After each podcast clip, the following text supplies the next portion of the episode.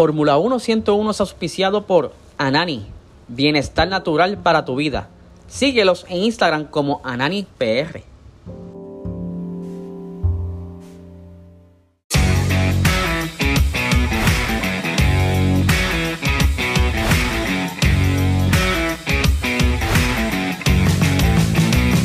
Esto es Fórmula 1 101.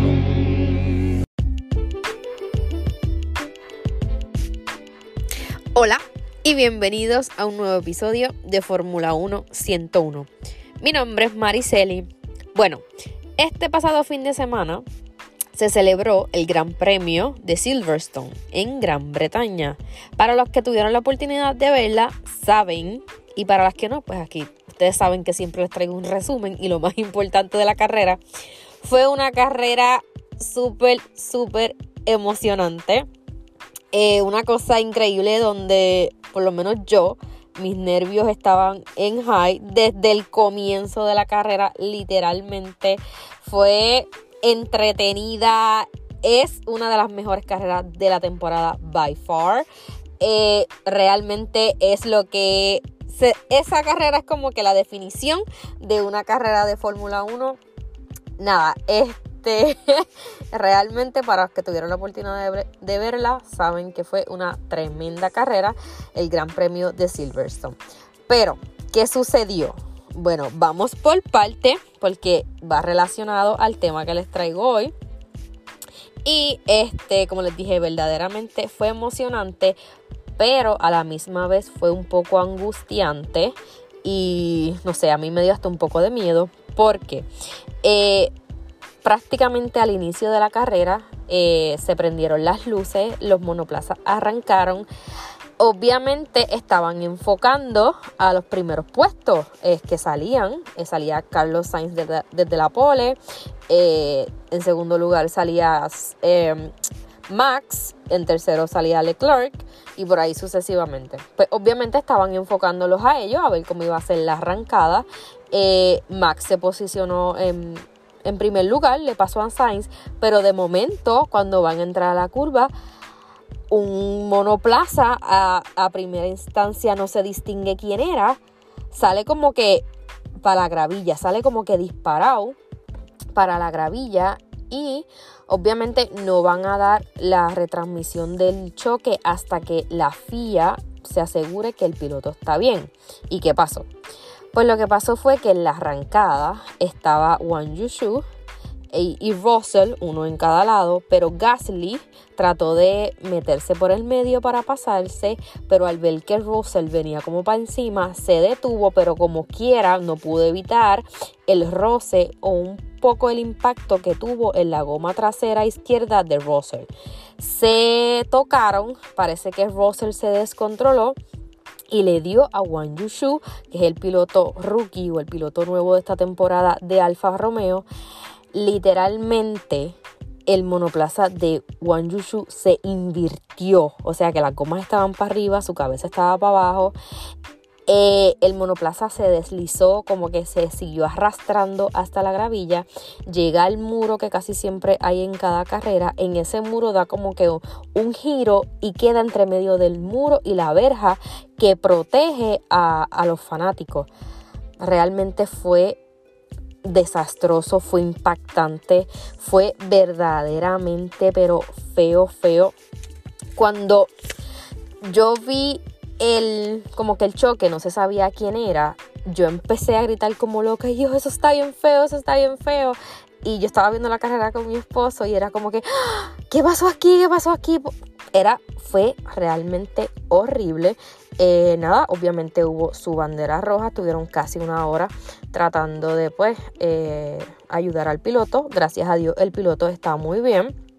Eh, hubieron otros choques, pero pues casi hubieron cinco DNF, o sea que no pudieron terminar la carrera. Eh, George Russell salió corriendo de su carro para ver que el piloto estaba bien. El piloto dijo que estaba bien. Obviamente siempre va a haber sus revisiones médicas. Lo dieron de alta, pero fue totalmente impactante. ¿Y por qué les traigo esto? Porque ustedes saben que yo aquí hablo teórico, así como una clase.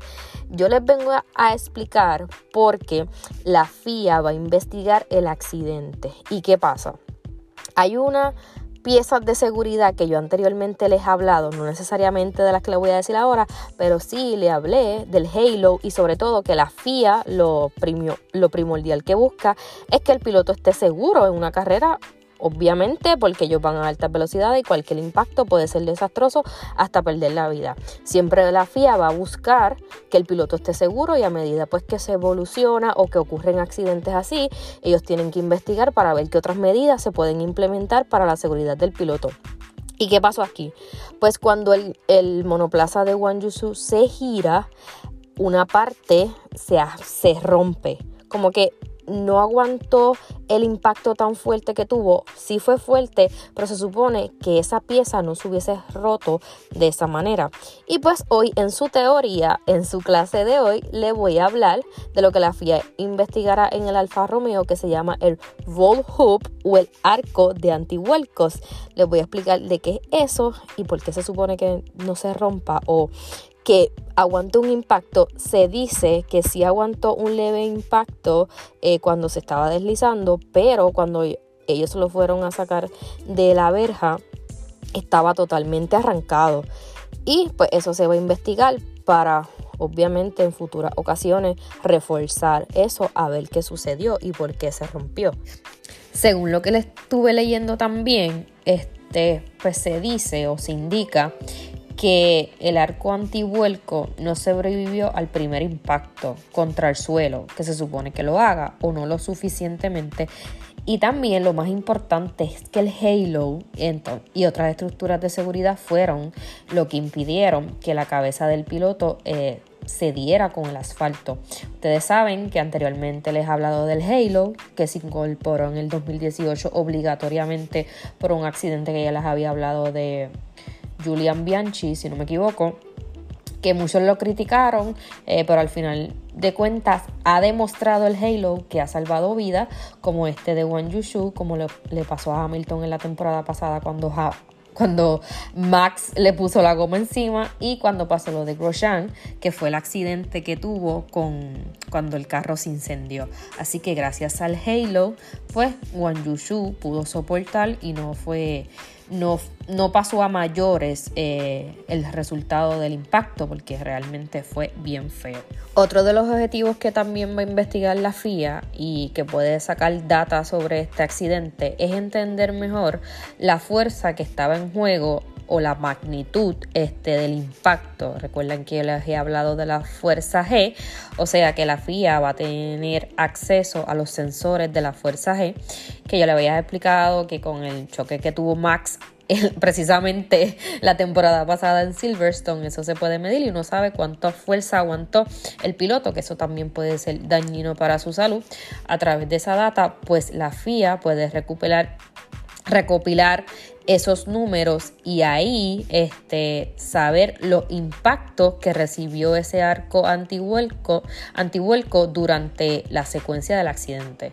Porque recuerden que le impactó Russell como que se, se viró y ahí como que se deslizó y esa secuencia pues obviamente tiene que ver para que se destruyera ese elemento de seguridad que se supone que según estaba leyendo el reglamento ellos tienen que pasar unas pruebas.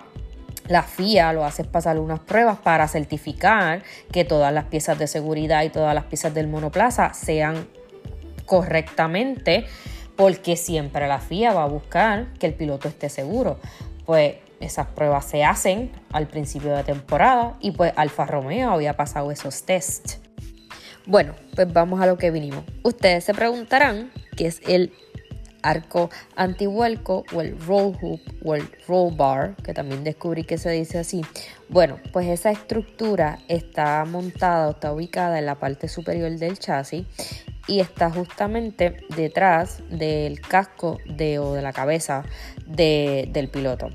Cuando ustedes ven el monoplaza de frente, obviamente está eh, el front wing, está el asiento del piloto. Justamente ahí detrás hay como una, como que una estructura del auto hacia arriba. Y ahí hay como un hueco, como un círculo. Eso es una toma de aire, por ahí va a entrar el flujo de aire, eso es para refrigerar el motor, porque también está ahí. Pero justamente en esa estructura que parece un arco, está el círculo, pero como que está de forma de un arco. Pues ahí está la estructura antivuelco o el roll hoop, justamente en, en ese elemento del monoplaza. ¿Y qué pasa? Pues se dice que esa estructura en el Alfa Romeo, eh, debido al diseño de la toma de aire que está dividida en dos, pudo haber debilitado la estructura.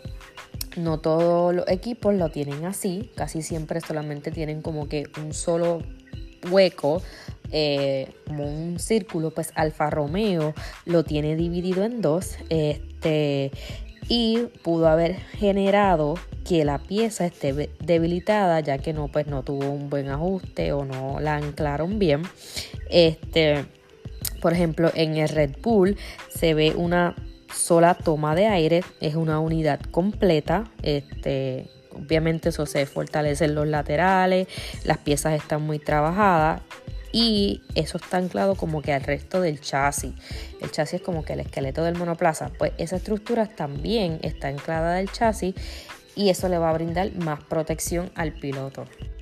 No tan solo le protege la cabeza al piloto y que no salga herido y que no pues hayan situaciones más graves, sino que esta estructura lo que permite es, una vez que el carro se dé vuelta y quede boca, boca abajo, y no se rompa como le pasa al Alfa Romeo, permita que el, que el auto vuelva a su posición original.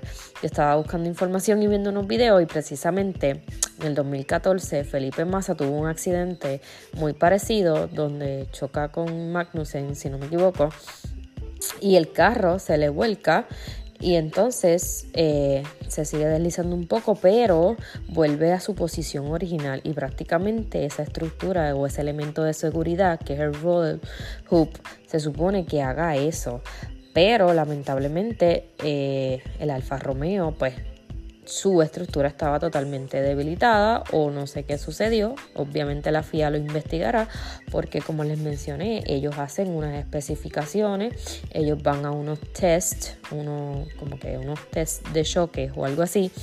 Y si las pasan, pues la FIA lo certifica como que pueden utilizar el carro.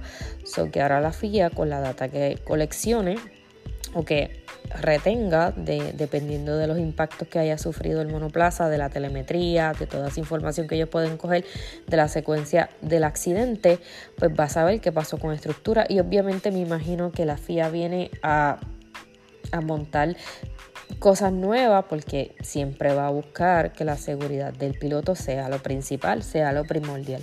Así que vamos a ver qué pasa con esta situación del Alfa Romeo. Gracias a Dios toda la situación este, se pudo controlar y el chino, como les decimos, pues está estable y está súper bien.